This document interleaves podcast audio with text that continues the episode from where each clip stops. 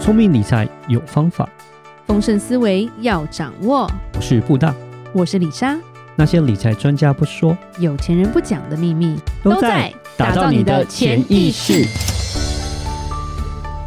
打造你的潜意识，告诉你理财专家不说的那些事。大家好，我是主持人布大。我是布大人生与职场的好搭档李莎。布大，嗯，你不觉得这一两年来房市好热哦？对，没办法，因为呃，就是疫情的关系嘛，然后疫情的关系之后就降息，OK，嗯哼降息了之后呢，呃，一个是说因为 COVID 1 9的关系，变大家都在家里上班嘛，对，放控嘛，所以大家住在家里的时间其实变多了。然后再加上因为降息的关系，所以房贷的这个利息也降低了嘛，对啊，是所以大家就变得更加的愿意。然后呢，我趁以这为个疫时情的候关系大家都发财了。没有， 其实我觉得 是也不是啊，也是有很多也是有发财，但是我讲说也因为这样的一个趋势会造成说，诶，房子反而很热，因为大家都愿意说投资多一点钱在自住房里面，因为我会在家里上班嘛，嗯哼对不对？不止我自生住活的很，我觉得投资房也是很热。嗯，是是是，一就样算我们讲了那个地价税这个东西都没有用啊，它嗯改了好像也没有用。就是政府当然是有一直想要做一个打房的一个的方式啦，是对啊，像房地合一税啊这些是东西，但是呃，并没有说真正好像是实质上帮到就是整个房市的这个价钱的养殖， 其实房市还是一直不断的上还是涨，很就热是这样对，还子是非常的热了，现在目前对，就是就算打房也盖不住这样的炒，我觉得还是有炒房的那个在里面啦。嗯，不是每个人都要自己住啦，对然后你一个人你要分身哦、那种感 觉，我觉得反而是还是很多人想要靠房地产致富，然后是炒房的心态。嗯，对，它的可能还是它，因为整个房价的趋势是一直在往上走嘛，那相对起来，但当然薪水呢？呃薪水它当然是没有那么的为 什么不公平？共同富裕没有 啦，我在 要酸葡萄。里面对共产 党吗？哎、不要这样，不要这样，我们不是可以讲政党，没有。嗯，所以，我们今天其实李莎跟布大是想要跟大家聊一聊这个现象，然后想要提一下就是日本的经验啦。我觉得嗯就是别人发生过的，我们可以拿来当一个参考跟借鉴吧。嗯，没错，对，我觉得我们听众可能有些很年轻，所以他们根本不知道日本房市曾经是全世界最热。嗯，对，对，是的，因为那个是九零年代的事， 嘿以前是九零后很年轻，现在是怎么怎样？现在是怎样？对啊，其实也是对啊两千后了，好吗？九零都觉得他们2000后觉得太太太老九了零，后，对啊， OK，对，其实我在我们呃不想透露年纪，在某个时代，对日本的房地产是非常非常火热的，嗯而且他们曾经很高傲的说，整个东京的房地产胜过了好像半个美国还多少吧？嗯哇，对，那时候是很嚣张的，当然很多人会说哦，因为这样，因为太嚣张，所以美国搞他之类的，对，是哦对，有太嚣张，大国会搞你哈，人家是老子，记对得对，不要不要去搞他。不过我们稍微讲一下，说为什么日本房地产会跌？嗯因为其实日本就有很多人因为房地产反而就变成惨赔，一直以为都是可以投入的一个投资吧。是对，那我当然华人还是很相信房地产啦，对，甚至华人就还是去日本买房子啦，嗯，虽然对，说收租吧，对，这虽然说中国很大的事情可能让中国人的房地产泡泡稍微有点破灭， 但但是目前来讲，我们台湾没有遭受到这一波的攻击，所以台湾的房市还是好的，是对，其实就是说，当我们在投资一些东西的时候，它炒得很热，但是我们其实有时候会用一个，就像布大常用一个说价值投资的东西，然后尤其是我觉得我们学商最基本就是供给与需求的问题了。嗯有没有那么多需求，还是它只是一个泡泡，哼嗯然后越弄越漂亮？因为泡泡如果晒到阳光是有点彩色的，嗯对哼人就会有一点失心疯。 对，但是它如果破掉的话，它就是虚幻的，对，变空气。是对，所以日本房地产其实在九零年是最高峰，一九九零的时候。嗯对。然后，但是最高峰之后很快就破灭了。它的破灭，它的下跌，其实比恒大更可怕。好，稍微讲一下它这段全历史吧国城市的地价指数下滑六成三，哇，好可怕，然后腰六斩六大城市，重点它的大城市跌得嗯哼更惨，东京啊、京都这些是达到七成六。哇，叫膝展，他怎么 回温？膝盖的膝快，快膝脚展。踝展之对对类的，对对对啊，七成啊，就是大概就是百分之超过二七 剩十下膝五嘛。盖以下，对啊，膝盖一下就叫不膝如砍展。头好了，对对对， 剩下脖子以上不是之斩类的。到腰， 斩到膝盖。对，是对，那虽然说哦，开始有呃这几年已经二十多年了哈，现在开始有点回温，但他回不到，回不到过去的样子了。嗯，对，那个盛况，那就像你刚刚讲的恒大嘛，对对，恒大其实就是说中国也有针对日本房地产进行一些研究，嗯，然后恒大那时候还说他们不会变成日本，不觉得很讽刺吗？是很讽，他他两年前曾经说，哦，我们做过研究，所以我们不会不会重蹈覆 辙，然后就自己自己拿砖头砸自己的脚，两年后再回来检视这句话，就会觉得真的是很可望然可后他们可笑，能都比对较对对偏向那种那种，现在人都是我不承认，我没讲过啊，不会都有，这现在都影片资料网站都留着，所以历史都会有记录。对，所以有几个重点，我觉得大家可能有引以为借鉴啦。其实第一个造成日本这个状况，是因为它的房贷的那个比例变高了，嗯，你说贷款的比例，对，因为银行要赚钱，所以对，它的贷款比例从八 percent 到变成十一 percent，嗯对，在八九年的时候，OK，就这样上升，所以它这个泡泡沫开始的时候，变成他们有些人还不出钱，是对，那就会有违约的问题，嗯所以就会一直掉。是那第二个就是说，呃，资产它缩水之后，其实民间消费也会萎缩嘛，你的钱要还房贷啊，是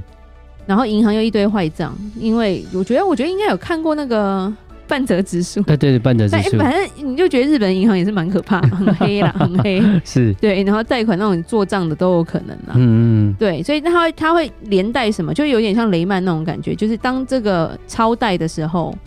企业就会开始有倒闭跟裁员的风险。嗯，对，那失业率就上升了一倍。对，所以那时候从九零年到九八年，他们失业率多了一一倍，从二变成四。好，OK，其实你觉得哦，二变四而已，其实这影响就很大。对，日本是人口也算多， 对，不是我们这边哦。是对，所以我觉得贷款是一个重点。那嗯现在台湾贷款利率非常低，是所以才会造成一窝蜂。就像美国现在贷款利率也低，所以是一对窝蜂都在买房，没错，但是飙涨的速度还是以台湾，我觉得还是蛮可怕的。嗯，，对，那第二个很大的重点叫做人口老化，哦，人口老化这个也是蛮重要的，这个是蛮可怕的。嗯，对我们其实之后可能也都会讲一些跟人口老化有关的，我们之前也有讲过啦。我觉得这是要提醒现在听众，因为听现在我们的听众应该没有在老化人口里面， 所以你 自己要皮绷紧一点哦。对，因为日本也是少子化，它是比较早开始少子化的，嗯，对，也是比较早开始老龄化的人口结对构他。们是有点人口结构开始朝向那种倒三角的这种方式，就是老人家比较多，那年轻人比较少的对状况。那另一个很大的问题，台湾其实在走这个后路，嗯我们是的人口也是少子化很严嗯重，嗯没而错且我们的老龄化是也是越来越严重，嗯所以就是说青年人口的成长没有成长，变成衰退嘛，是那需求上就会变少，嗯所以房价就会往下走。是对，这也就是日日本为什么那时候就开始人就往下走了。嗯然后，因为当人口变少的时候，有一个很大的重点哦，因为我们年轻在上班在赚钱的人，其实我们会缴税，对，我们的税是要去养这些老人的，对。所以当这比例不成的时候，以前可能十个人养一个，后来变五个养一个。那日本比较惨，日本是九零年之后，本来是二点三个人养一个，现在变成一点多养一个。哇那个时候，所以就很崩溃，是因为你赚的钱等于一半要去付你税的税了嘛。对都要养那个所谓的老人家的这些福利这样子。对，所嗯以其实你就可以想象说，当年轻人口的比例是上升的，房价涨是对的，因为需求很大，嗯，没有点错像是以前就我们有讲那个婴儿潮 （baby boomer），对，美国就是生了一堆嘛，对不对？然后所以他那时候房价涨得很快，因为每个人都要住啊，对，就结婚一了一家都是平均生四 个哦，那个是年代。生了小孩就要一直生，四就个是四个成家之买后，房或者是长大成人之后，他们出去，他是不是要有房子？对，没错所，以一个家庭会产生四个缺稀缺，对不对？是所以那个就会变成说，哎、为什么房产会一直一直涨？对，那但是现在人口是负成长的话，呃，我觉得房子就变成一个负资产的感觉，嗯哼，尤其是人口凋零之后，呃，我觉得城乡比会变大。嗯哼，对，就是一些比较没有发展的地方，它可能就是年轻人就会搬出去，对，尤其在日本，我觉得之前还有看个纪录片，就在北海道有个叫旭川，就是有几个我们听过的一细章，细章不城是市啊对对，细章以前是出我们我心中是想说他是出哈密瓜 的，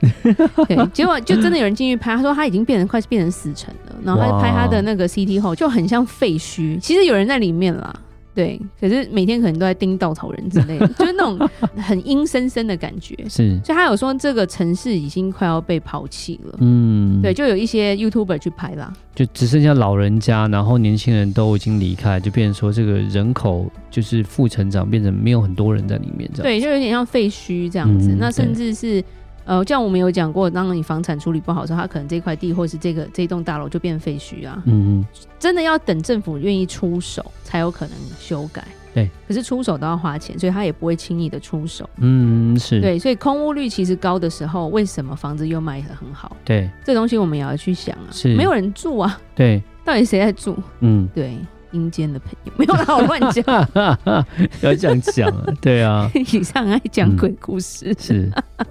而且加上一句话，今年开始台北第一次是加户数衰退，三十年来第一次衰退，嗯，主要是因为它太贵，所以年轻人可能都搬到新北，对，就嗯变成甚至双北，桃园南坎之类的，是是是，也就是一直往外移。没错那其实台北房价。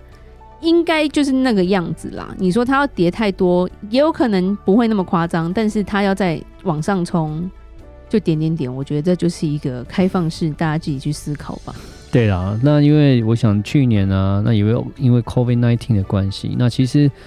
蛮多的台商的回流啦，其实这也是造成说这个房价往上涨的一个原因啦。对，其实我们蛮多的，就是说一些客户啊，一些朋友们，真的也是像 even 像我们也是有这样的一个状况，就是重新回到台湾，然后资金也回到台湾，对啊，然后就发现，所以台湾台币，你又发现台币涨得也蛮高的，对，这两年对对对美金，然后呢，它因为就是火热嘛，就是换台币的整个几率变高了嘛，那供给需求的关系嘛，那用台币人多了，然后再加上资金也开始回到台湾来，有些台商退休了，对然后回到台湾定居了，然后所以哦开始是采购房子，对啊，所以就变成说，也因为这样有那样的需求，对这一波是因为很多人回来，没错，对，是的，那其实像以台湾他做的一些统计，台湾的房地产市场是由四十岁到七十岁的族群去主导的。嗯，没错，对，因为四十岁到七十岁还算是多子化年代哦、嗯，就对，像我们这个，哎、我不想讲我几岁，就是大概四十岁到七十岁应该都有兄弟姐 妹啦，独生的比较是少、啊。是是